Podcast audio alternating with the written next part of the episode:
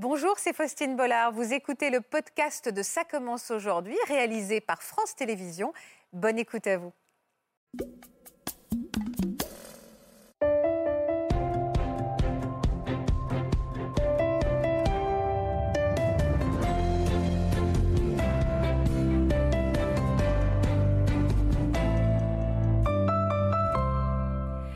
Bonjour à tous et merci de nous rejoindre sur le plateau de Ça commence aujourd'hui pour cette émission en direct comme chaque vendredi. C'est par un chiffre édifiant que nous allons commencer aujourd'hui. Un Français sur dix affirme avoir été victime d'inceste. Depuis la sortie du livre de Camille Kouchner il y a quelques jours, ce sont des milliers de témoignages qui inondent les réseaux sociaux grâce au hashtag MeToo inceste, des milliers de voix qui s'élèvent pour briser enfin ce tabou de l'inceste. Pauline, Guillaume et Isabelle ont été ces enfants du silence. Aujourd'hui, ils décident de faire entendre leur voix à leur tour. Deux femmes et un homme, trois générations et trois milieux différents, une douleur commune, celle d'avoir été abusés pendant des années par un membre de leur famille. Leur parole est importante, cette émission l'est tout autant.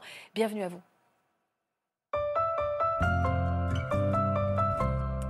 Et je vais commencer par un immense merci pour votre confiance. On sait à quel point la parole est importante, doit se libérer, surtout en ce moment.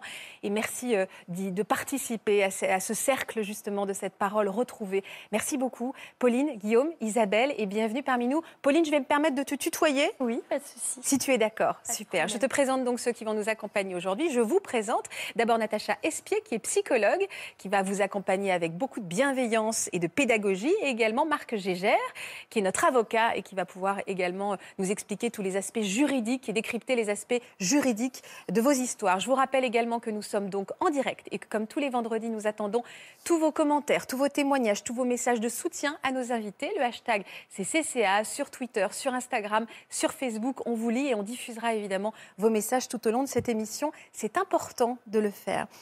Alors, Pauline, tu es une toute jeune femme de 17 ans, d'une force et d'une maturité incroyable. Euh, tu es venue avec ta maman, Stéphanie, qui est dans le public. Bonjour Stéphanie. bonjour. Qui est déjà un peu plus fébrile. et c'est normal, mais elle te porte de toute son énergie. C'est toi qui as décidé, Pauline, de répondre à notre appel à témoins. Pour quelle raison? Pourquoi tu es là, en fait? Bah déjà, euh, je pense que c'est important de parler, euh, de montrer qu'on peut s'en sortir, de parler au nom de tous ceux qui n'ont pas pu parler, qui n'ont pas été crus, entendus, reconnus.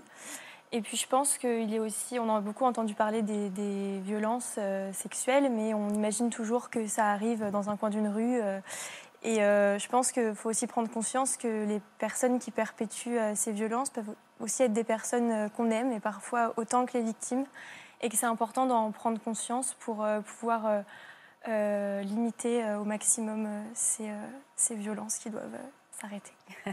ça se passe à la maison, ça se passe dans tous les milieux sociaux et c'est important déjà les nuances que tu apportes, c'est aussi des gens qu'on aime. Tout est beaucoup plus compliqué que ce qu'on pense. Je voudrais qu'on regarde une photo toutes les deux. Cette photo-là qui va s'afficher. Tu as quel âge sur cette photo, Pauline? Euh, J'ai 7, 7 ou 8 ans. 8 euh, ans. Maman, maman, elle a quel âge? Un petit peu plus grande, elle a 9, 10, 9 ans, 9-10 ans. Voilà le visage d'une petite fille extrêmement souriante, une petite guerrière déjà. Est-ce que tu peux me dire un mot sur la, la petite fille que tu étais? Bon, je pense que j'étais, j'étais une fille euh, joyeuse. J'avais une vie, euh, une, belle vie. J'étais très, j'étais bien entourée, mais il y avait quand même euh, une ombre au tableau. une ombre, un lourd secret que tu portais déjà à cette époque-là? Oui, oui, oui. Ça, ça, a commencé quand j'avais 7 ans. Ah, au divorce de tes parents, je crois. Oui, c'est ça. Mon père a, refait sa vie très vite avec une femme. Et c'était le fils de cette, de cette femme-là qui avait plus de 3 ans de plus que moi à l'époque quand vous avez commencé à, vous rencontrer avec ce, garçon-là, est-ce que quelle première intuition tu avais eue? Est-ce que dans cette famille recomposée déjà tu, tu, trouvais ta place et aussi auprès de, de ces nouveaux euh, frères et sœurs?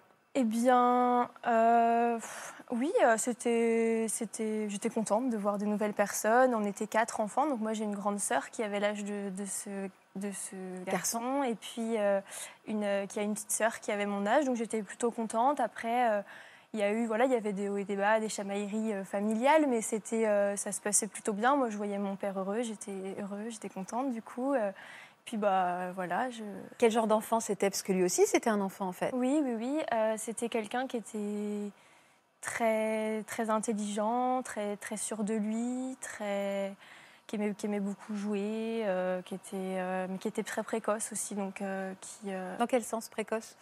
Bah, qui, était, qui a été diagnostiqué précoce. Donc ah d'accord, ok, vraiment. Voilà, et puis bah, du coup, qui se posait déjà beaucoup de questions sur la sexualité notamment. Et moi, c'est vrai qu'à ce moment-là, j'étais très jeune, donc je ne comprenais pas du tout ce bah, bien sûr. était, mais c'est quelque chose qui revenait beaucoup dans les discussions. Il t'en parlait même quand vous étiez seul à seul Tu sentais que c'était un sujet qu'il travaillait? Euh, ensemble, en fait, on n'était pas, on passait pas forcément beaucoup de temps ensemble parce que, alors déjà, il y avait des systèmes de garde qui étaient différents, donc euh, on était ensemble quelques jours par mois. Euh, moi, j'étais plus proche de sa petite sœur, et puis c'est vrai qu'il y avait des conflits, notamment du fait qu'il soit très sûr de lui, qui faisait que dans les jeux, par exemple, on s'entendait pas trop, donc c'était un peu les filles d'un côté et puis lui de l'autre. Mais, mais c'est quelque chose où on s'est retrouvés très peu tous les deux, si ce n'est pour des fois pour jouer à un jeu de société justement qu'on aimait en commun ou ou euh, pour les tâches ménagères, enfin le quotidien. Mais c'est vrai qu'on se voyait pas tant que ça. Euh, donc, euh, mais on partait en vacances ensemble. Enfin, donc voilà, donc on passait quand même des moments tous ensemble qui étaient des, moments joyeux malgré tout. C'est fou parce que déjà, depuis tout à l'heure, tu me parles d'une petite fille heureuse, on voit une petite fille souriante. Tu, même à l'époque de cette famille recomposée, tu dis tout allait bien, tout allait bien, et pourtant. Et pourtant, il y a eu ces premiers gestes. Oui. Est-ce que tu veux bien m'expliquer par quoi les choses ont commencé, Pauline? Alors, euh, ça a commencé donc euh, très vite. J'ai pas de, je peux pas dire exactement, mais ça a commencé dans les premiers mois où on s'est rencontrés. Euh, donc à l'époque, moi j'étais, j'étais très jeune, hein, donc je 7 ans. 7 ans, ouais, j'étais un petit peu impressionnée, je pense, parce que c'est quelqu'un qui était, qui avait, qui avait un certain charisme. Je sais pas si c'est le mot, mais c'était quelqu'un qui était assez sûr de lui, donc c'est vrai que qui était un peu impressionnant. et puis quand ça a commencé, donc ça ça n'a pas tout de suite été euh, très, forcément très violent. Ça a commencé par, euh, dans, donc, euh, dans sa chambre, à lui notamment. Et puis, ça a commencé par des attouchements juste physiques, essayer d'embrasser, etc. Moi, j'étais à l'époque complètement spectatrice, en fait. je pense que je réalisais pas ce qui se passait. Je, trouve, je trouvais ça désagréable, mais je me rendais pas compte forcément de, de ce, qui, ce, qui, se passait. et puis, c'est quelque chose qui m'est revenu après. C'est quelque chose qui que j'ai que j'ai oublié en fait et qui m'est revenu longtemps après les révélations même. Euh, Mais ce début de. Est-ce que ça se passait dans quel contexte? C'était la, nuit, dans sa chambre, il se cachait? Alors, euh, c'est arrivé des fois où on était tous les deux dans la maison, mais aussi des fois où on était tous les six, parce que du coup, on, était six. Euh, ça, ça pouvait arriver euh, par exemple, on était en train de jouer à un jeu de société, et puis tous les deux, et puis bah, ça, des fois ça se passait, des fois ça se passait pas. Donc c'est aussi ça qu'on peut se sentir un peu piégé aussi, parce qu'il euh, il y a des fois où on, ça se passe pas, donc on a toujours l'espoir que ça, que ça, que ça s'arrête ou que ça, ça se passe pas. On n'est pas, je pense qu'il faut comprendre quand même qu'on n'est pas tout le temps à y penser, à se dire ça va arriver. Il y a toute une vie autour qui s'organise. Oui, je comprends. Et donc euh, ça c'est c'était ouais, c'était plutôt dans sa chambre. C'était des fois on se brossait les dents, ça allait être. Lui, il appelait ça le secret. Ah, il, te, il, appelait ça le secret, ouais. Donc tout Votre secret ou il te disait le secret? Secret. le secret. C'était le secret. Et puis c'était du coup des. J'essayais d'éviter. Et puis des fois, bah, je, me, faisais avoir naïvement parce que ça se passait. On ne se voyait pas tant que ça. Hein. On se voyait quelques jours par mois, comme je le disais. Donc euh, donc c'est vrai que euh, c'était pas. Euh, c'était pas c'était récurrent, mais c'était pas tous les permanent, jours. bien sûr. Permanent, Tu avais peur de lui? Pas peur de lui, non, pas au début du moins. Vraiment, euh, au début, c'était vraiment quelque chose qui était très désagréable. J'étais à l'âge un peu où faire un bisou, c'est burk, un peu comme on se dit. C'était vraiment, c'était là-dedans. On était là-dedans. Et puis. Euh, et puis, euh, mais il y avait une, ça crée des tensions entre nous, hein, que, qu'on été, qu'on a, qui ont été expliquées plus tard, mais euh, c'est vrai qu'on s'entendait, on s'entendait pas. Euh. et, euh, mais à côté de ça, on c'est qu'on aimait bien les mêmes jeux de société, ce qui n'était pas le cas forcément des autres. Donc, ça vous réunissait On avait en ce point commun. Mais mais oui, il y avait des conflits d'enfants, hein, mais entre nous quatre, enfin les quatre enfants du moins. Donc, À quel moment les choses sont, sont devenues plus invasives pour toi, Pauline? Ça a été donc ça s'est passé sur quatre ans. Euh, donc euh, au début, euh, ça a été donc il, y a eu des tentatives de, pénétration notamment, il y a eu tout ça, de la, contrainte. et puis il y a eu, ça s'est passé une trentaine de fois à peu près, sur 20-30 fois sur, sur ces trois ans et demi là. et puis au début, c'était vraiment quelque chose qui était désagréable, et puis après, ça a commencé à être même douloureux physiquement. Est-ce que tu arrivais dans ta tête de petite fille à comprendre que ce qui se passait était mal? Est-ce que tu n'arrivais pas à analyser vraiment ce qui se passait? Parce qu'il avait une autorité un peu naturelle du fait de son âge. Est-ce que tu étais un peu perdue ou tu te rendais compte que c'était pas bien ce qui se Alors, je me rendais compte que c'était pas bien, que ça, si ça se savait, ça aurait des conséquences euh, importantes. Ça, j'en avais conscience. Après, je mettais pas des mots dessus. Euh, je, on le voit bien, même euh, quand j'en ai, quand il y a eu la, la- quand j'ai relu euh, récemment, mais euh, lorsque j'ai été entendue euh, par euh, les gendarmes plus tard, en fait, je connaissais pas mon corps, j'ai vraiment un, vocabulaire euh, de petite fille, et je pense que j'étais, j'avais peut-être même des lacunes, des choses que j'aurais dû savoir, donc je me rendais pas compte qu'il y avait quelque chose de, de sexuel. Enfin, je mettais pas ces mots-là, mais je me rendais bien compte, ma- malgré tout, que c'était quelque chose qui était interdit, qui était pas normal, parce que euh, et qui était secret, parce qu'il le disait d'ailleurs, faut absolument pas que ça se sache. Mais euh, des fois, c'était oui, mais les parents ils font ça, donc du coup, bah, ça donne une certaine légitimité aussi Ah, de se dire que euh, bah, les parents, enfin c'est un peu nos exemples quand même. Et, mais donc en fait, c'est au fil du temps, je commençais à comprendre. Par exemple, je me souviens d'une fois euh, donc en fait, au début, comme je le disais, j'étais spectatrice et puis il y a un moment où je commençais à dire non, à essayer d'éviter. Il m'a proposé de l'argent, il y a eu du chantage, il y avait, euh, il y a eu tout ça. Et puis euh, il y a un moment où euh, j'ai aussi euh, compris avait- j'ai commencé à faire le lien avec la sexualité en elle-même. J'ai le souvenir d'une copine qui avait eu ses règles et à l'époque, je ne savais pas du tout ce que c'était. Et je lui avais demandé ce que, ce que ça impliquait et elle me disait bah, c'est comme ça qu'on a des enfants. Et en fait, je m'en étais servie. En fait, j'avais commencé à faire le lien et je m'en étais servie pour essayer de, de l'en dissuader de le faire en disant bah non mais j'ai eu mes règles. Et en fait il m'a pas cru. J'avais j'avais 10 ans et c'était faux hein, mais euh, c'est vrai que j'ai je co- commençais au fil du temps à comprendre qu'il y avait un lien entre euh, la sexualité même si je mettais pas de mots dessus et ce qui se passait de, de, dou- que- de douloureux euh, euh, enfin physiquement quoi. Donc euh, voilà. Tu n'avais pas entendu parler du mot viol? Pas du tout et, et quand, euh, et quand il essayait, tu, tu me dis toi-même qu'il y a eu des tentatives de pénétration. oui C'était avec son corps à lui, c'était avec d'autres choses? C'était avec son corps à lui, donc euh, ça a été euh, tentative de pénétration donc vaginale, euh, anale aussi. Ça a été, il a essayé des fellations aussi que j'ai réussi à refuser pendant longtemps. Après, il y a eu aussi, souvent, il y a une, il y a une la, la- la charge est un peu inversée, c'est-à-dire qu'il pouvait me dire, par exemple, bon bah allez, là, si, si dans cinq minutes euh, tu me laisses faire, ça va aller vite, donc euh, c'est, ça fait un peu, enfin, sur le coup, on se dit bon bah vas-y, fais un effort, euh, plus vite, tu, enfin plus tu feras d'efforts, plus vite ça s'arrêtera.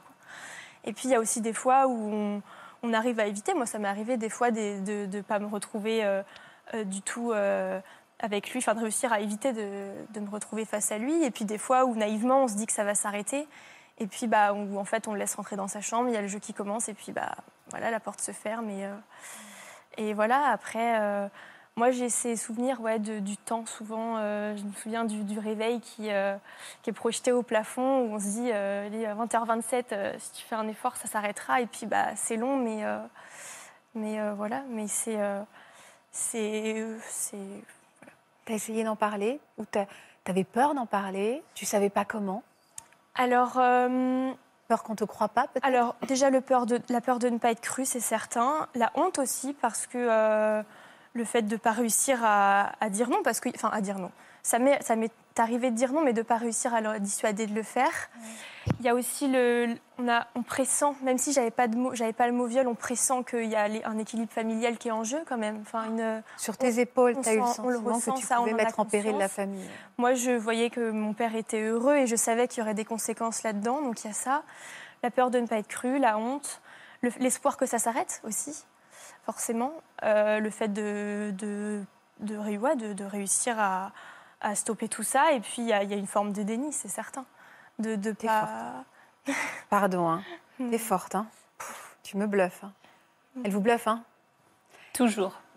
Je vois à travers vos yeux euh, à la fois l'immense amour pour votre fille, puis la colère toujours, hein, d'entendre ça. hein. Ouais. Ouais, je comprends. Mm. Justement, t'essayais quand tu rentrais à la maison, vous aviez vu peut-être, vous, euh, Stéphane Non, vous avez pas. Non, non, j'ai rien vu. euh, Euh, je pense qu'elle pressentait effectivement, comme elle l'a dit, que si elle disait quelque chose, euh, ça allait, euh, ça allait exploser. Enfin, elle savait. Elle, m'a dit quand je lui ai dit, mais pourquoi tu m'as jamais rien dit? Elle m'a dit, je savais que tu allais te fâcher et je voulais pas que tu te fâches avec papa. Donc on était déjà divorcés, donc je pense qu'elle voulait pas il y, a forcément des tensions, on n'est pas Il y avait un espèce d'équilibre retrouvé. Et donc là, je je sais pas, un équilibre, mais en tout cas, elle savait que son père était heureux. Il lui avait dit, moi, je suis heureux comme ça, je suis heureux là, maintenant, c'est là ma vie. Et donc, je pense qu'elle voulait pas détruire ça et elle savait que moi, je, je réagirais fortement. On parle vraiment d'un sacrifice. Euh, on va y revenir avec Natacha, mais explique-moi déjà quelle a été la foi de trop. Alors, la fois de trop, c'était le jour de son anniversaire. Toi, t'avais quel âge? 2014, j'avais 11 ans. D'accord. Euh, et puis, euh, on s'est retrouvés euh, à deux, donc dans ma chambre. Et puis, ça faisait plusieurs jours, en fait, qu'il m'en parlait, me en me disant bah, C'est mon anniversaire, quand même, tu pourrais faire un effort. Et puis, cette fois-ci, ce qui a été vraiment violent, donc il y y a- le fait que. En fait, j'ai eu le sentiment que c'était pas simplement pour son plaisir, qu'il y avait vraiment une envie de. De presque de vengeance. Enfin, c'est le sentiment que j'ai eu. De te faire du mal à toi, ouais, en de fait. faire du mal. Ça a été violent, donc c'était moi, c'est une fellation qui m'a, qui a été vraiment violente. J'ai le d'avoir la tête coincée, le sentiment d'avoir la tête coincée, de euh, d'avoir un vrai dégoût. Enfin, je, ça a été vraiment, euh, c'est la, c'est la fois qui m'a le plus marquée. Euh, je, me souviens ce jour-là, j'a- j'avais les cheveux attachés et euh, je me suis pu supporter les cheveux attachés pendant longtemps. Après, après m'être vue dans la salle de bain, en fait, comme ça, j'en ai, j'en ai vomi, j'en ai, je me suis lavée longtemps. Ça a été difficile, mais euh, c'est pas, hum, c'était, euh, ouais, ça a été vraiment violent cette fois-ci. Vraiment, j'avais vraiment le sentiment que c'était contre, contre moi, vraiment, et pas simplement pour satisfaire son plaisir à lui, qui était l'impression que j'avais les, les fois précédentes. À quel moment t'as parlé, Pauline? À quel moment tu as réussi à parler? Eh bien, j'ai eu euh, beaucoup de chance parce que euh, c'est ma sœur qui a qui m'a qui m'a aidé à en parler. En fait, euh, il s'est avéré qu'il a eu un téléphone à ce moment-là. Moi, j'avais un tél- j'avais eu un téléphone avant parce que mes parents étant séparés, c'était pour une question pratique, c'était plus simple de pouvoir les joindre moi-même de mon propre téléphone. Et puis on était en vacances dans des lieux différents. Et, euh, et en fait, il a, il a- il m'a dit, oh, tiens, on fait le jeu des photos. Donc c'est vrai que moi, j'ai pas du tout pensé parce que faut, je pense que c'est vraiment important de comprendre qu'il y a toute une vie autour qui s'organise et que la, la vie ne se limite pas à ces faits-là. Et donc en fait, on n'est pas, on est, il y a une forme de naïveté, mais en même temps, il y a, c'est le quotidien aussi qui fait qu'on se pose pas trop de questions. T'analyses bien les choses, ouais. Et donc il m'a, il m'a dit oh tiens on fait le jeu des photos. Euh, donc je dis bah je lui demande qu'est-ce que c'est le jeu des photos? Il me dit bah on s'envoie des photos de là où on est. Donc ça commence des photos de, je me souviens de ma brosse à dents, de l'endroit où j'étais. Et puis après il m'a demandé des photos de mes cuisses. Après il m'a demandé une photo en culotte de moi, euh, de moi, enfin de porter sur moi. Donc j'ai ce que j'ai ce que j'ai refusé. J'ai arrêté de répondre et j'ai reçu une quarantaine de messages. euh, Agressif. insistant, agressif, en me proposant de l'argent, en me disant tu peux pas me faire ça. Enfin, j'ai j'ai plus exactement le, le contenu des messages, mais ça a été, euh, j'en ai eu beaucoup pendant pendant un laps de temps. Et du coup, je me, en fait, ce qui a été très violent pour moi, c'est que j'ai pris conscience que je me suis dit mais qu'est-ce qui te dit que ta sœur ne vit pas la même chose? Et en fait, euh, j'ai pris conscience de ça ce jour-là. Et du coup, je lui ai posé la question. Je lui ai dit mais est-ce qu'il a fait euh, le jeu des photos avec toi? Et en fait, elle m'a dit quel jeu des photos? Non, pas du tout. Et puis à ce moment-là, ils s'entendaient plutôt bien tous les deux. Et, euh, et en fait, euh, elle a creusé, elle a, pressenti qu'il y avait quelque chose et elle a eu le courage de creuser. Euh, moi, à l'époque, je commençais quand même à avoir conscience de. Enfin, j'avais fait la, la corrélation un peu entre, ce que, entre les, rapports sexuels que pouvaient avoir les parents, notamment on a, l'image de l'enfant souvent à notre âge, c'est pour ça qu'on commence à se poser ce genre de questions peut-être. Et, et puis le. Et puis, euh, et puis ce qui se passait euh, entre nous. Et en fait, elle a, creusé, elle a, vu les, messages, elle m'a pris mon téléphone. Et puis, euh, moi, je voulais pas parler. Et puis, bah, il y a un moment où c'était la porte ouverte. Et puis, j'ai- craqué. Et puis, elle a eu le courage, en lui suppliant de ne pas en parler. hein. Ça a été, c'était un peu un compromis. Et puis, elle a eu le courage, malgré tout, de dire, bah, moi, je peux pas. Il y avait une amie de ses amies qui était là ce jour-là aussi. Et ils ont dit, non, c'est hors de question. Et du coup, elle a appelé mon père. Donc voilà, donc elle a eu le courage de ne pas garder ça sous silence, même si c'était ce que je lui demandais à l'époque, euh, par peur des, des répercussions. Donc elle a eu cette, euh, cette force-là. Quelle a été ta réaction La réaction de tes parents plutôt, tout de suite? Donc euh, moi, euh, donc je, je me souviens, j'ai été voir ma grand-mère à ce moment-là. J'ai pas été, j'ai pas écouté la, le, le- enfin j'étais pas là lorsqu'elle a appelé mon, mon père, mais euh, mon père a appelé ma maman le lendemain matin. C'était très tard, c'était un soir euh, au mois de juillet. Et puis euh, le lendemain matin, il s'est avéré que je me suis réveillée et que ma maman était là. euh, donc chez ma grand-mère euh, paternelle du coup et puis euh, donc euh, j'ai compris qu'elle était au courant enfin donc ça s'est passé comme ça en fait il y a eu une réaction tout de suite de la part de tout le monde. Ça, ça t'a beaucoup aidé. Hein. Tout le monde a fait bloc autour de toi immédiatement. Oui, oui, oui. Bah déjà, je... Ta parole n'a pas été remise en doute. Alors non. Donc ça, déjà, c'est quand même quelque chose qui est, qui est, important, je pense. Et puis, euh, ce qu'on a toujours, malgré nous, au-delà de la honte, la peur de ne pas être euh, cru. Et puis, euh, il y a j'avais mes deux parents qui étaient là. Mon papa nous a rejoints après. Donc, effectivement, je me suis sentie soutenue, mais je n'avais pas du tout conscience de l'ampleur de tout ça. Enfin, je sais que l'amie de ma sœur avait, avait dit Mais Pauline, c'est du viol. Je me souviens. Et là, c'est un mot peut-être que j'avais entendu, mais je n'avais pas fait le lien entre ce qui se passait et le mot viol. Mais c'est oui, oui, je me suis sentie, euh, mais j'en avais marre d'en parler, j'en avais déjà marre en fait d'en parler. Je me suis dit bon maintenant bah, c'est lâché, j'avais un poids en moins et je me suis dit maintenant c'est fini quoi. C'est ce que je me suis dit en fait. Ouais ouais c'était ça. Et puis je me souviens ma maman m'a demandé de lui raconter un peu et puis j'avais j'avais pas très envie euh, parce que j'avais dit mais j'ai déjà raconté tout ça. Euh, puis j'avais un côté un peu ah bah, pas avoir envie d'en reparler, mais j'étais tellement sentie libérée que ils m'ont aussi fait comprendre que ça se repasserait plus, que c'était fini. Et donc ça, c'était aussi euh, rassurant, même si je... là, par contre, ça a confirmé aussi mes peurs, que, euh, enfin mes peurs, le, le fait que euh, bah, la famille, y allait, ça allait bien poser des problèmes dans, dans, dans la famille recomposée en elle-même. Tu as déposé plainte, Pauline? Mes parents, du coup, l'ont fait quelques jours après. Enfin, ma maman a déposé plainte. Mon papa est venu avec elle, mais n'a pas, pas, porté plainte. Et puis, bah, après, tout s'est enchaîné très vite. Il y a eu un procès? Oui, il y a eu un procès.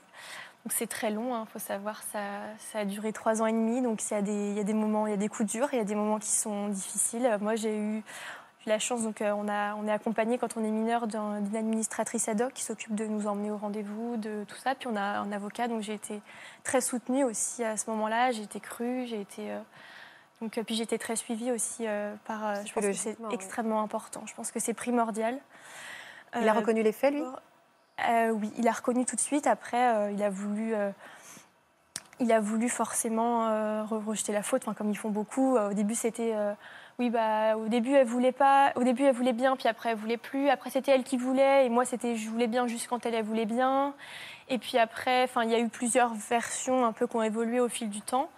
Donc là, forcément, mais j'ai pas, pas forcément eu peur que de pas être crue parce que j'ai compris que Enfin, ouais, j'ai été entendue, on est entendu à l'hôpital en plus, donc il n'y a pas ce, cette peur du commissariat comme on peut avoir euh, dans, comme dans les films. Donc c'est vrai que déjà ça, ça, ça. Ça a été quoi sa peine, Pauline? Il a été condamné euh, à deux ans de mise à l'épreuve, euh, quatre mois avec sursis et puis 12 000 euros de dédommagement et intérêts. T'as ressenti quoi par rapport à cette peine? Euh, beaucoup de soulagement. Donc, il faut savoir que c'était très long. Euh, donc, ça, ça, a quand même été très compliqué avant parce qu'il y a des choses qui sont remises en cause. On m'avait dit que je serais entendue qu'une fois, puis on est réentendu par le juge. Ça a été euh, violent parce qu'en fait, moi, je, me souviens mon avocat qui m'a dit, c'est qui a été surpris de voir comme la, enfin, la juge m'a un peu interrogée comme disait comme une adulte. Et c'est vrai que moi, j'avais j'ai trouvé ça très difficile. ce, rendez-vous-là. Donc il y a vraiment des, des, fois où bah, on, la vie continue, donc on n'a rien pendant des mois, puis d'un coup il y a une annonce qui tombe, donc ça c'est difficile. Mais je pense que je pensais, en fait, euh, comme j'étais très suivie, il y a tout de suite, enfin très vite, ça, ça allait mieux. Enfin, ça, ça a pris du temps, hein, mais ça allait bien. Et puis, euh, je j'avais pas conscience, enfin, j'avais pas, non, je n'avais pas conscience à quel point le, le, procès était important pour euh, vraiment tourner la page, pour se sentir reconnu, parce qu'il y a la famille qui a toujours, qui peut avoir un doute derrière. Moi, je sais que il a été dit que que, euh, que c'était moi la perverse sexuelle, parce que c'est vrai qu'à l'époque, il y a eu, ce qu'il faut dire, c'est qu'en fait, il y a eu des discussions à table de, la part de ce, jeune homme-là en question, qui posait des questions qu'on qu pu surprendre. Et puis moi, je ne comprenant vraiment pas à l'époque de quoi il, était question, j'avais tendance à poser des questions, j'avais besoin de comprendre, mais même dans ma vie, j'étais très curieuse, j'avais besoin de comprendre. Et en fait, on a un peu voulu retourner ça contre moi, donc moi, j'ai eu le sentiment d'être un peu aussi... Euh, euh, accusée d'une certaine manière et d'être aussi responsable. Et en même temps, j'ai toujours été surprise parce que de, de me dire mais qu'est-ce qui a fait que moi j'ai été crue et que d'autres personnes ne sont pas crues? On entend le nombre d'histoires qui vont pas au procès. Je me suis dit qu'est-ce qui a fait que moi j'ai été reconnue, qu'on n'ait jamais mis ma parole en doute alors que lui a pu la remettre en doute d'une certaine façon? Il y a beaucoup de téléspectateurs, notamment Anna, qui nous dit bah, Moi, j'en ai parlé, on ne m'a pas cru. C'est pour ça que ta parole est très importante. je voudrais juste qu'on réagisse à plusieurs choses. Déjà, euh, un mot sur, ce, sur cette euh, condamnation Peut-être, on n'a pas le droit de la commenter, mais néanmoins. Non, simplement la replacer dans son contexte. On est devant une juridiction pour mineurs. C'est-à-dire que l'auteur des faits était mineur au moment des faits. Il avait même moins de 13 ans au moment où il a commencé, si j'ai bien compris. Ce qui fait que euh, en France, les mineurs euh, encourent une responsabilité pénale qui est partagée en deux par rapport aux pénalités que peuvent encourir les, majeurs. En plus, une juridiction pour mineurs, elle a pour but principal l'accompagnement et non pas nécessairement la répression. En gros, c'est essayer de faire en sorte que le mineur qui a commis un acte de délinquance ne le recommette plus à l'avenir. Donc c'est tout ça qui se joue. Je voudrais juste dire quelque chose, Pauline, qui est essentiel, je pense, sur ce que tu as dit. Tu as dit, j'ai eu peur, en parlant, de faire exploser la famille. Ah. Ben non. C'est lui, en, a- en agissant comme il a agi, qui a fait exploser la famille. C'est pas le fait C'est de les révélations Oui, qui font que. mais oui. encore une fois, si lui n'avait pas agi comme Bien il a sûr. agi, il n'y aurait pas eu de soucis dans la famille. Mais Donc côté- c'est pas la parole qui libère. Oui. C'est pas la parole qui met en cause la famille, c'est ce qui t'a été fait qui met en cause la famille et sa M- fragilité. Mais c'est vrai que tu as pu. Pardon, excuse-moi. Non, non, pas de souci. Non, je disais, mais c'est vrai que moi, pendant un moment, je me disais, là où j'ai culpabilité, c'est que je m'étais dit, si j'avais réussi à éviter tout ça, j'aurais pas eu besoin d'en, ça se serait pas passé, j'aurais pas eu besoin d'en parler, et donc il n'y aurait pas eu euh, les conséquences que ça a eu. Donc on a quand même conscience que euh, indirectement, on nous, on peut, on, a, on peut avoir le sentiment qu'on nous en veut. Oui, et c'est la Euh, culpabilité, en fait, qui anime, Oui, et- et- qui anime Pauline. tout à Et fait. y compris la culpabilité. Pardon, Natacha, je vous donne la parole, mais même, tu as dit, ce qui t'a fait parler, c'est la peur que ta sœur Ah soit oui, responsable. Et c'est en fait, c'est toute la culpabilité qui a animé ce, ce silence aussi. Oui, oui, et puis tu vas parler pour protéger l'autre, pas finalement pas pour toi, mais pour protéger ta sœur en te demandant ce qui peut se passer. Euh, c'est- et on a entendu aussi cette relation d'emprise. hein. Au fond, c'est pas juste la sexualité qui est en jeu, en- pour tout le monde d'ailleurs. C'est pas juste la sexualité, c'est la relation de pouvoir de l'autre. hein. Quand tu dis que tu penses qu'il voulait te faire du mal, bah, c'est une relation d'emprise. Montrer que c'est lui qui décide, que c'est lui qui dirige le jeu. Et ça, c'est extrêmement difficile Et aussi. c'est ce qui a été dit d'ailleurs, c'est Mm. qu'en fait, on avait dit, même si euh, ça a été dit dans le, donc euh, juste avant le procès, c'est le juge qui écrit ça, qui dit, même si Pauline avait voulu découvrir son corps et avait voulu, avait demandé, de toute façon, il y avait une relation d'emprise. Même si j'avais été consentante, en fait, ils estimaient que, enfin consentante, même si euh, c'était moi qui, étais, qui en étais à l'initiative, en fait, ils estimaient que de toute façon, il y avait une relation d'emprise et que lui avait euh, l'ascendant. euh, Tout à fait. Et tu n'aurais rien pu éviter parce que c'était sa perversion à lui. Donc ça, tu ne pouvais pas l'éviter. Tu- Enfin, ce que je veux dire, c'est que tu n'as pas à avoir honte. Tu n'es coupable absolument de rien. C'est sa perversion à lui qui va s'exprimer. Et toi, là-dedans, bah, tu es la victime complètement. Je suis bluffée par ta force. Mm. Est-ce que tu as Ouais. l'impression aujourd'hui d'être, euh, hmm, je ne sais pas si je peux utiliser ce mot, reconstruite ou finalement jamais détruite euh, Comment Ah, ça va? Avec le recul, on se dit que voilà, ça va, ça, ça a été très difficile. En fait, je pense que ce qu'il est important de comprendre, c'est qu'il y a les faits et il y a tout ce qu'il y a derrière. Et qu'en fait, ce qui reste et ce qui est compliqué pour se construire, ce sont toutes les conséquences. Ce, ce n'est pas tellement l'acte en lui-même, même si bien sûr ça fait partie de, de l'histoire, c'est les conséquences. Moi, des liens que je peux avoir avec mon père aujourd'hui qui sont extrêmement compliqués. Bien sûr. Ça peut être euh, le, le fait que euh, je me sois sentie euh, euh, que je très un peu enfin. J'étais très bien entourée, mais avec les gens de mon âge, par exemple, j'ai très vite senti un décalage parce que je ne pouvais pas en parler. À l'époque, moi, j'étais, je rentrais en sixième. En fait, on se sent complètement en décalage parce qu'on baigne dans quelque chose qui n'est pas du tout euh, innocent, si je puis dire. Et, euh, et donc, euh, c'est toutes les conséquences qu'il y a derrière, les- les- la, la- la longueur de, de l'instruction, la, la, hum, ouais, les, les- les conséquences, le fait que ce soit très compliqué, euh, comme je le disais, avec mon père, que ce soit il y ait tout le monde qui en pâtisse euh, derrière. Il y a, une- il y a quand même une autre vie. Enfin, Je pense notamment à ma maman qui a dû mettre euh, sa vie entre parenthèses quand même pendant quelques temps parce que ça a été très compliqué. On oublie souvent les frères et sœurs aussi. Ma sœur a, a Bien sûr. énormément souffert Les victimes. a énormément culpabilisé. euh, alors que pourtant c'est elle qui a eu le- la force de, enfin ouais, qui, qui a été jusqu'au bout et qui a C'est voulu parce que tu parles de force pour les autres, mais on parle aussi pour toi. Tu T'arrêtes pas de dire ma sœur a été forte, ma mère a été forte, mon père a été fort, tout le monde a été fort, mais toi d'abord. D'ailleurs, je pense que c'est ce que vous pensez, Guillaume, parce que quand vous l'écoutez, je vois bien que vous. Je suis extrêmement impressionné par, euh, par Pauline. Je lui ai dit tout à l'heure d'ailleurs. C'est vrai qu'elle analyse parfaitement les choses et la complexité Oui. qu'est justement ces, ces- ces agressions sexuelles dans le cœur de la famille, toutes les nuances, la famille en Ouais, péril, cet attachement quand même à cette personne. Ouais, Ça, ça vous touche. Ouais, ça me touche beaucoup. Et puis, euh, ces mots résonnent aussi. Ces mots résonnent, euh, le, le- cette idée de, de culpabilité. C'est quelque chose aussi que, que j'ai vécu et c'est vrai que c'est compliqué. Ça, ça, nous, ça nous empêche de parler, ça nous empêche de, bah, de nous sortir de, de notre enfer. Qui était votre bourreau Alors moi, c'était mon père. Quand j'avais 4 ans et demi, il a commencé. 4 ans et demi Oui. De quelle manière il a commencé? Pardon de vous poser cette question. Euh, Le souvenir le plus lointain que j'ai, c'est quand euh, il a voulu me masturber. Et je pensais que je lui avais demandé d'arrêter parce que je pensais que j'allais faire pipi. Et il m'a dit non, non, t'inquiète pas, euh, tu verras, c'est bien plus agréable.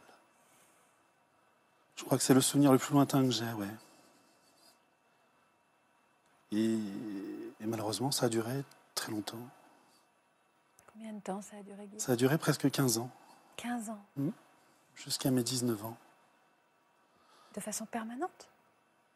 Deux, trois fois par semaine. Ouais, c'était assez régulier. C'était assez régulier, ouais. C'était devenu un peu mon, mon mode de vie. Quel enfant vous êtes devenu en vivant ce cauchemar absolu? Je suis devenu. euh, J'ai eu du mal avec le sport d'équipe, le travail d'équipe. J'avais tendance à me mettre un petit peu de côté. Euh, j'étais très bavard, je le suis toujours d'ailleurs, mais c'est vrai que j'étais très bavard, comme si j'avais besoin de dire quelque chose et, euh, et sans vraiment savoir quoi finalement. Parce que quand on est un enfant, on, ne vous- sait pas forcément. Vous compreniez pas? Non, je ne comprenais pas ce qui se passait. On me disait que il me disait que c'était normal. Et à 5 ans, forcément, on croit. Voilà. Et il a fallu que. euh, donc, on- il a fallu que je me taise. Il m'a dit c'est normal, mais par contre, c'est un secret. On n'en parle pas. Donc, enfant, j'ai toujours cru que, euh, que tous les enfants avaient des rapports euh, sexuels avec leur papa. Vous l'aimiez, votre père? Oui, parce qu'il était gentil. Il était gentil, mais euh, vous, senti- vous sentiez, vous aviez l'intuition, un petit peu comme nous disait Pauline, que c'était qu'il y avait quelque chose qui n'était pas normal, ou finalement vous, c'est devenu, c'est commencé tellement tôt que c'est devenu votre normalité? Oui, c'est devenu ma normalité. Après, je me suis rendu compte que ce n'était pas normal euh, quand je suis rentré au collège, où les copains, les copines ont commencé à parler euh, sexualité. Et là, j'ai commencé à comprendre que euh, ce qu'ils sont en train de raconter n'a rien à voir avec ce que je suis en train de vivre. Et, et là, je, je me suis posé certaines questions. ouais. Jamais en en parlant. hein. Donc j'écoutais et euh, je me disais, en effet, il y a quelque chose qui cloche. Et à partir de là, j'ai essayé de, de lui dire non. Essayez Ouais. Essayez Essayer, ouais, parce que c'était difficile déjà de dire non. Et, et, et quand bien même, euh, quand je lui disais non, il insistait, il insistait tellement lourdement qu'au bout d'un moment, je finissais par dire oui, pour, que, pour être tranquille. C'était, oui, voilà, c'était prends mon corps et va-t'en et, et laisse-moi tranquille. Pour avoir la paix, je disais oui. Comme Pauline nous disait ça. Pour avoir la paix. Ouais. Vous aviez l'impression parfois que vous n'étiez plus vraiment dans votre corps, Guillaume? Oui, souvent. Souvent, et ça m'a fait écho il n'y a pas très longtemps, en fin d'année dernière, pendant une thérapie, je me suis... euh, parce qu'aujourd'hui, il y a des conséquences sur mon quotidien. Et euh, je me suis aperçu qu'aujourd'hui, je revis encore cette, cette dissociation euh, corps-esprit. Dès qu'il y a une situation un peu oppressante, je, je m'échappe de mon corps, je laisse mon corps euh, faire l'automatisme. Vous mettez en retrait. hein, Ouais, c'est mon, en fait, c'est un mode de, de protection que j'ai toujours. euh, Que vous avez toujours aujourd'hui, c'est ça les conséquences je l'ai toujours hein aujourd'hui, ce mode de protection. Donc à quel moment vous vous mettez en mode protection, Guillaume? Euh, il m'est arrivé de, de- de mettre ce mode en, dans un magasin. euh, il n'y a pas très longtemps, euh, j'étais dans un magasin et deux clients étaient en train de s'engueuler en caisse. Et là, ça m'a, ça m'a envahi. Il a fallu que je laisse les affaires en caisse et, et je suis sorti. Je ne pouvais pas rester dans le magasin. Il m'arrive encore aujourd'hui parfois de laisser mon caddie dans le magasin et de sortir. Euh, je ne peux pas aller au cinéma, je ne peux. C'est compliqué, tout est compliqué. Aujourd'hui, c'est une grosse épreuve pour moi, mais. euh, Je vous remercie, dis donc. En Ouais. effet, je le mesure. Je mesure à quel point venir sur un plateau est très ouais. entouré. Merci beaucoup. hein. Mais, euh, mais je, je tenais à être là malgré tout, parce que ça me semble très important pour, comme, dit la, dit- pour, comme l'a dit Pauline, pour témoigner sur les conséquences, pour, sur l'après. Sur l'après, oui, c'est ça que vous me dites. c'est hein. vraiment l'après qui est douloureux. Juste pour qu'on comprenne, à quel Oui. moment ça s'est arrêté pour Ça s'est arrêté à, à 19 ans, quand j'ai décidé de partir euh, vivre à Paris. Il a fallu juste partir de la... Enfin, pas Tout- fallu voilà. juste, mais c'est là vraiment que les Ouais. choses sont arrêtées. Il a plus jamais essayé quoi que ce soit? Si. J'ai vécu à Paris, à Paris pendant 7 ans. Euh, J'allais en vacances, euh, mes parents habitaient en bord de mer. Donc l'été, j'en profitais pour aller chez eux en vacances, mais je n'allais jamais chez eux seul. Parce que bah, il était hors de question qu'ils reviennent me voir. Donc j'en ai toujours une amie, un copain. Enfin, il y avait toujours quelqu'un qui venait avec moi, qui, soit dit en passant, était très content de passer une semaine en vacances au bord de la mer. Et, euh, et donc les, les sept années se sont passées et en, en 2000, j'ai décidé de retourner vivre en Vendée. La vie parisienne devenait un peu difficile pour moi. Je suis Chez vos parents? Alors j'avais un conjoint à l'époque, donc on est parti en effet euh, vivre chez mes parents, mais il a fallu trouver un appartement assez vite, donc on a réussi à trouver un appartement très vite. Et euh, à partir de là, alors là j'ai un gros problème de mémoire au niveau des, des années, parce que C'est pas grave. à partir de là, lui, euh, mon père est revenu, parce que bah, l'appartement qu'on avait était pas très loin de chez mes parents. Ouais. Il est revenu parce que bah, parce qu'il venait acheter son pain à côté de l'appartement. Et un jour, il a su que mon compagnon de l'époque était absent.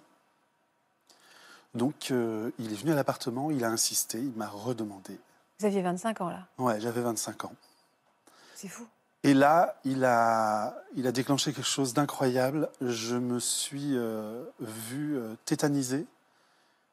Je ne pouvais plus lui parler. Il a fallu que je m'enferme dans les toilettes. Je ne pouvais même pas m'asseoir sur les toilettes. Je me suis retrouvé par terre en position fétale, en train de lui hurler Dégage. Et là, il est parti en, en ronchonnant, en râlant. Et à partir de là, euh, je pense qu'il a réveillé. euh, ben, il a réveillé tout, tout mon passé parce que je pensais que toutes ces années, euh, je pensais que tout ça s'était passé, que c'était oublié. Je, je- par- je vais vous poser une question, Oui. j'espère qu'elle n'est pas indélicate, mais pendant toutes ces années où il a abusé, où vous a Oui. violé, comme c'était votre père, avez-vous réussi à le détester? Non, j'ai eu du mal à le détester. Alors déjà parce que le, ce qu'il me faisait, c'était normal pendant plusieurs années. Ensuite, euh, bah, euh, non, il n'y a pas eu de haine, il n'y a pas eu de Vous colère. l'aimiez? Euh, oui, bah oui, parce que comme je vous dis, il était euh, à côté de ça, il était aimant. Et je pense que son amour était sincère. Je comprends. Je pense vraiment que son amour était sincère. À partir de ce moment-là, de cette scène que vous Hmm? venez nous raconter, euh, quand est-ce que vous avez parlé, Guillaume? J'ai parlé euh, peu de temps après. J'avais 28 oh, ouais, trois ans après. J'avais 28 ans.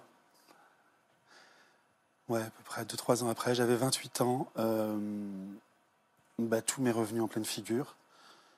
À partir de là, j'ai commencé à faire des tentatives de suicide. J'ai dû en faire six. Parce que, parce que la souffrance est telle que c'est la seule sortie.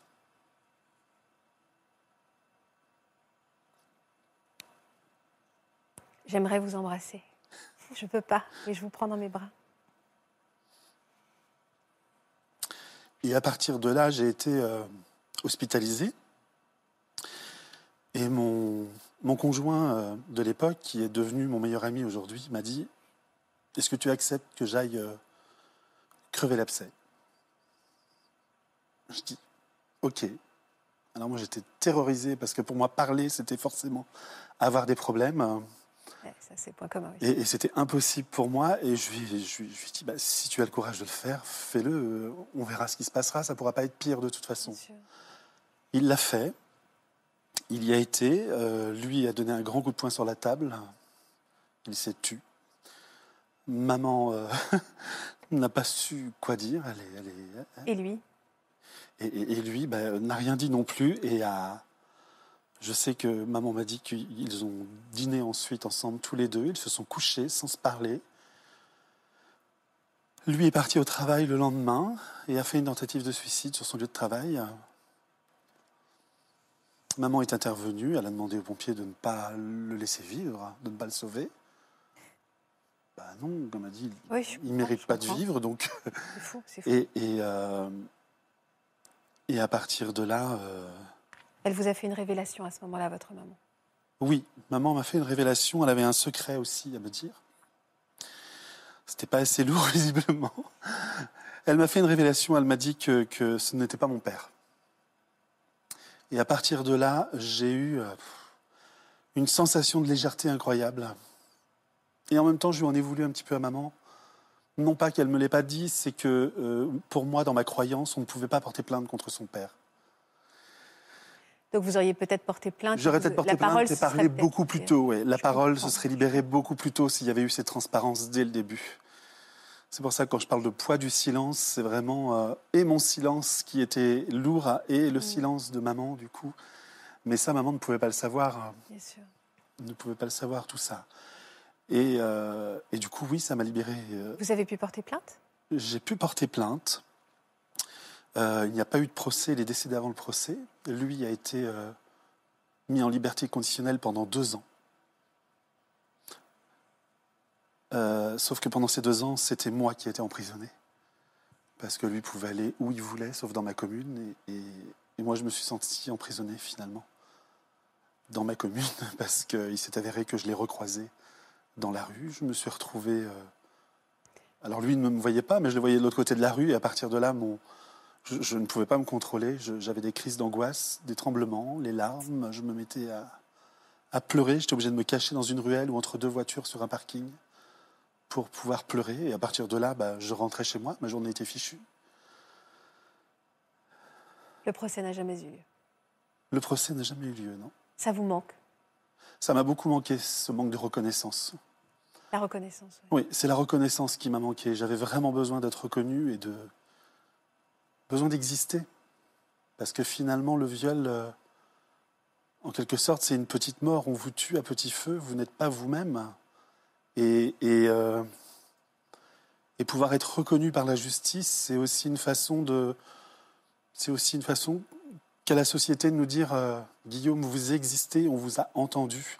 Bien sûr. Et ça, dans le, dans le, dans le chemin euh, thérapeutique et dans la construction de l'identité, c'est nécessaire et c'est ouais, c'est indispensable même.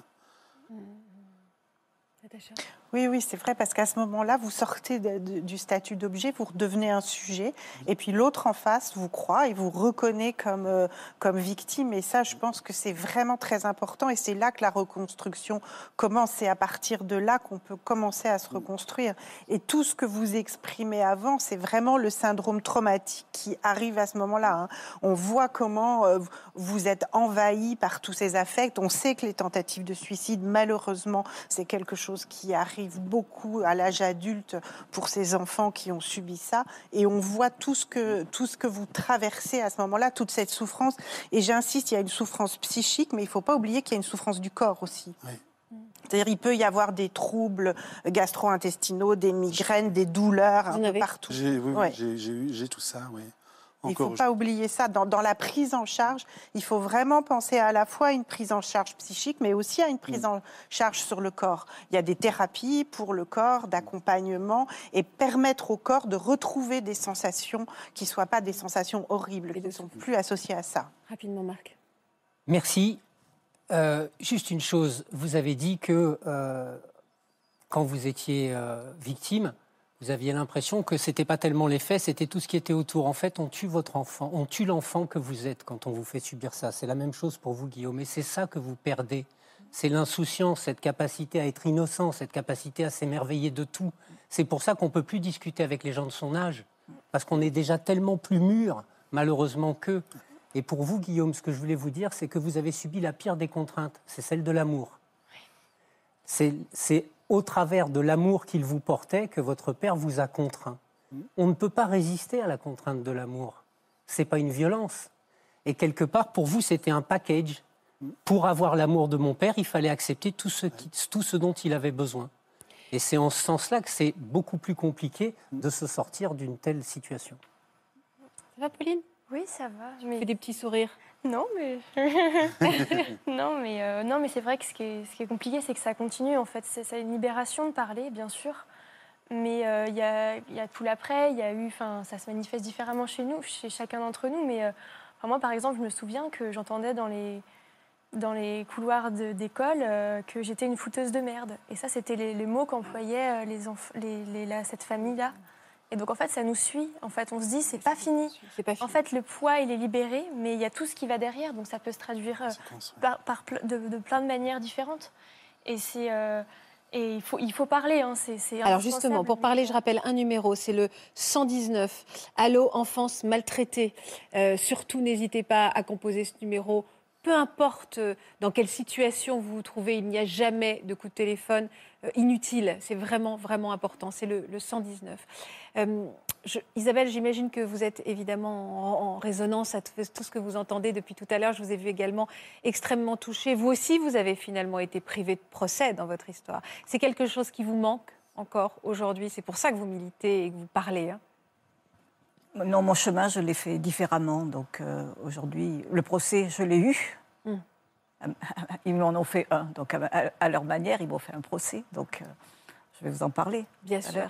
On, on va reprendre le cours de, de- de votre histoire. Je le disais, ça arrive dans n'importe quel milieu. Vous, vous étiez. Est-ce qu'on peut dire que vous étiez dans une prison dorée, vous, Isabelle? Vous avez grandi dans une, un peu dans une prison dorée? C'était, c'était euh, doré, une prison. Je ne sais pas si, j'en ai conscience d'avoir été dans une prison. Je, je ne sais pas. C'était mon univers. Mm. Je suis ici. Je n'en connaissais pas d'autres. Vous avez été Que- régulièrement abusée par un, un garçon de votre entourage familial? Un, oui, un enfant de la famille, donc euh, un peu plus âgé que moi. Donc c'est un enfant aussi. Vous aviez quel âge quand ça a commencé? Alors, je ne sais pas exactement, mais disons entre 4 et 14 ans. Donc, euh, j'ai des flashs. Oui, ça a duré 10 plus de 10 ans, voilà. Je, je- je- je n'ai pas les mots, je n'ai pas, je n'entends pas, mais je vois les images, je me vois, je suis en dehors de mon corps et j'assiste à ce qui se passe. Voilà. Ouais, donc, euh, les flashs sont, ne vous ont jamais quitté ou ils sont revenus bien plus tard Ah non, j'ai toujours su, je les ai toujours eus. Je, suis vraiment consciente de ce qui s'est passé. Voilà. Hmm. Donc, Pourquoi ne pas avoir parlé, vous, à l'époque? C'était quoi votre raison? Au Juste parce que vous, Au pouvez me dire départ, aussi, parce on est petit, euh, on ne sait pas ce qui se passe. euh, voilà. Donc moi, j'ai subi euh, des attouchements, puis, euh, puis des, des viols avec objet, voilà, euh, des pénétrations avec objet. Et, et, et plus, voilà. Et donc, euh, au début, ben, voilà, c'est comme ça. Avant de prendre conscience vraiment de ce qui se passe, il faut, il faut un certain temps. Donc, euh, euh, j'ai j'ai écrit de rédaction à l'école. Donc, euh, j'ai 10 ans quand j'écris pour des événements donc antérieurs.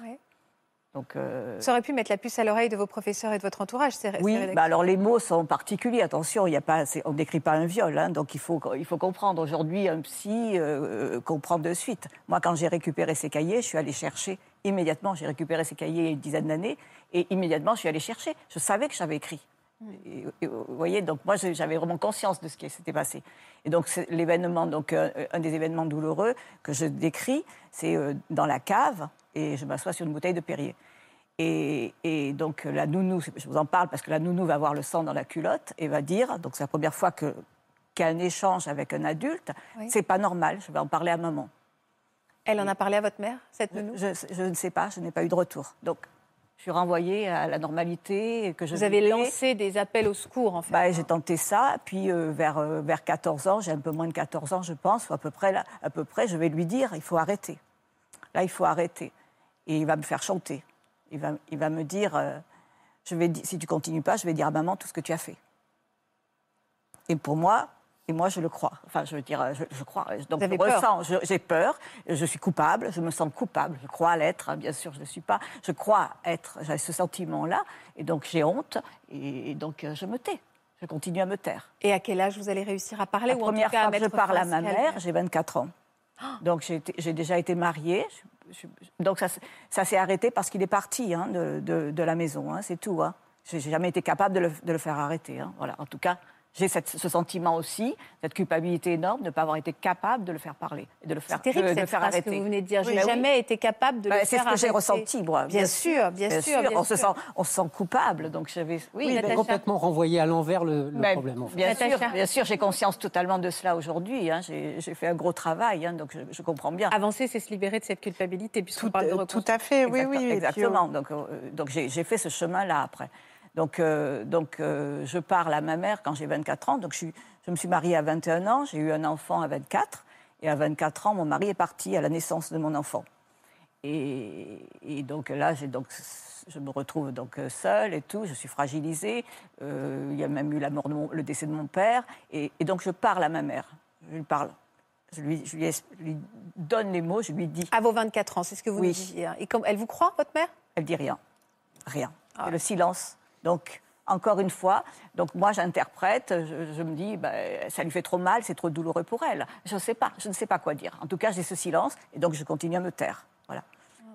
Puis, euh, donc, euh, je, suis quand même une battante et donc euh, je, mets tout ça de côté, même si je sais, je mets tout de côté et je fais, je fais ma vie comme si c'était enfin, c'était quelque chose à cacher et je les reçois et, et j'échange avec eux. J'ai pas, j'ai continué pendant toute ma vie à avoir des relations avec eux. Hein.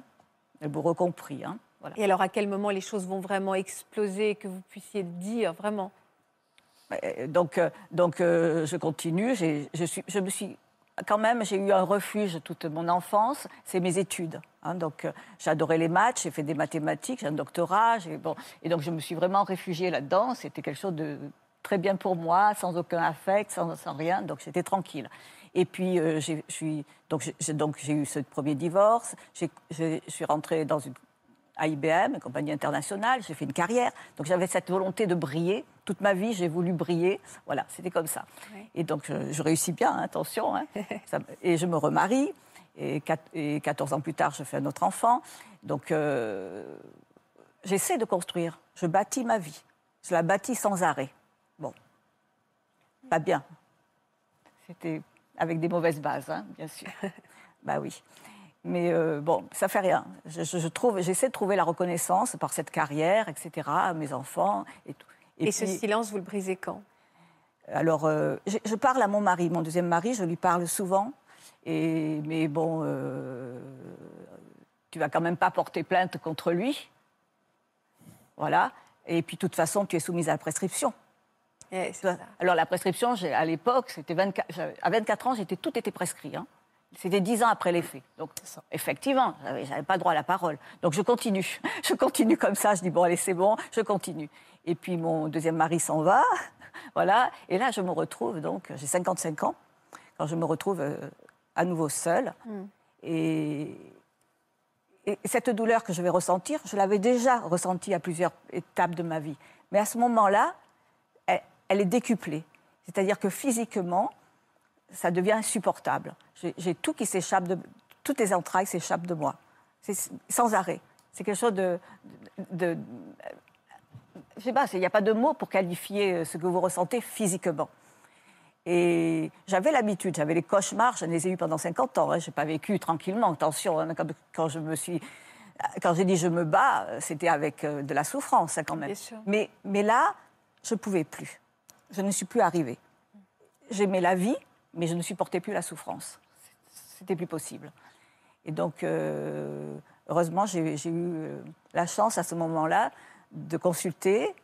Je ne suis pas allée pour ça, hein, parce que pour moi, ce n'était pas important ce que j'avais vécu. Il n'y avait au- aucun problème. hein. C'était bon, anecdotique. Mais elle, elle a su entendre. Elle m'a tendu la main et donc on a fait un grand travail.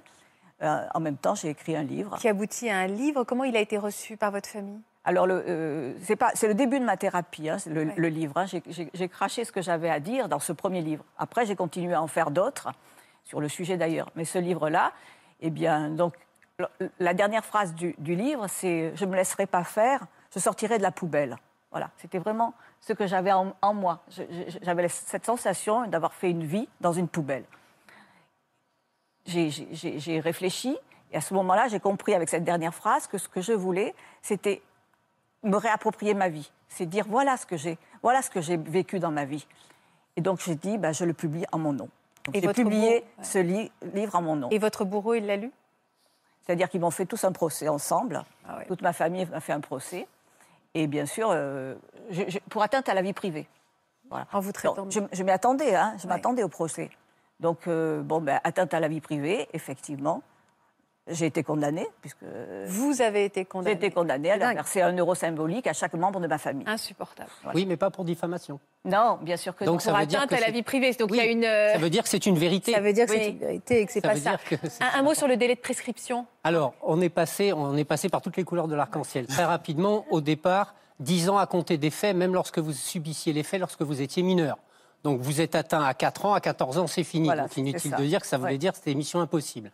Ensuite, 10 ans à compter de la majorité, quand vous avez été victime mineure. Puis ensuite, 20 ans à compter de la majorité quand vous avez été victime mineure. Et aujourd'hui, depuis 2018, c'est 30 ans à compter de la majorité quand vous avez été victime mineure. Et ce qui se joue actuellement, c'est très important pour les enfants victimes.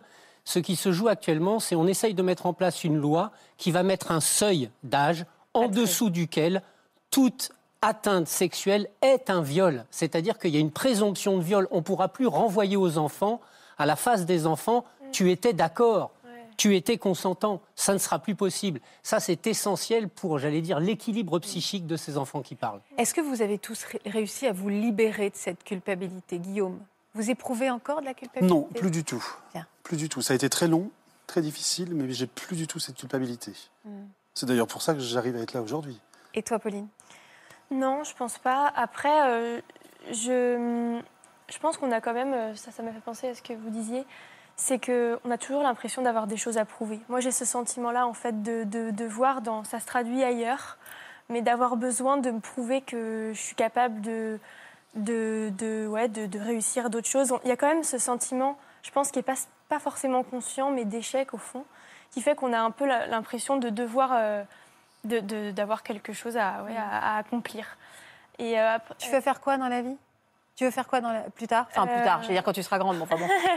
tu veux faire quoi? Euh, moi, j'aimerais, j'aimerais bien travailler dans le social, donc soit en tant que, que psychologue ou alors dans, dans une branche plus politique peut-être du social aussi qui me, qui me tente bien. J'ai, eu un attrait, enfin c'est peut-être un peu bizarre dit comme ça, mais vers, envers le milieu carcéral, c'est quelque chose qui me, T'intéresse qui m'attire. Je pense qu'on a aussi souvent tendance à, à, à penser euh, aux, aux victimes, mais je pense qu'il faut aussi chercher euh, l'origine du problème des, Des bourreaux. des, des- des Des bourreaux, bourreaux, entre guillemets.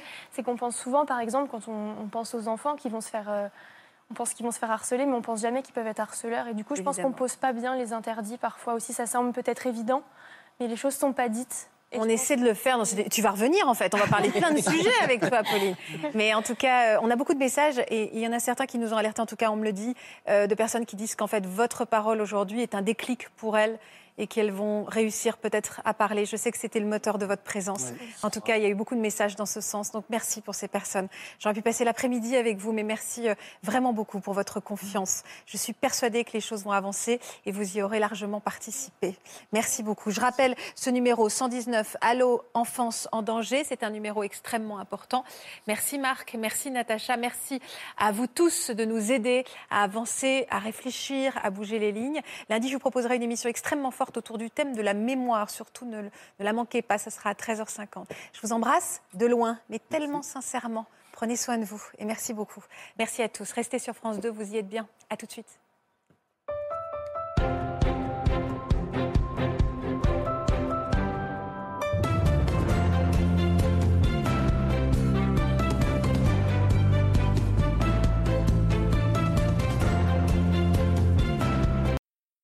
Voilà, j'espère que ce podcast de Ça commence aujourd'hui vous a plu. Si c'est le cas, n'hésitez pas à vous abonner. Vous pouvez également retrouver l'intégralité de nos émissions sur France.tv.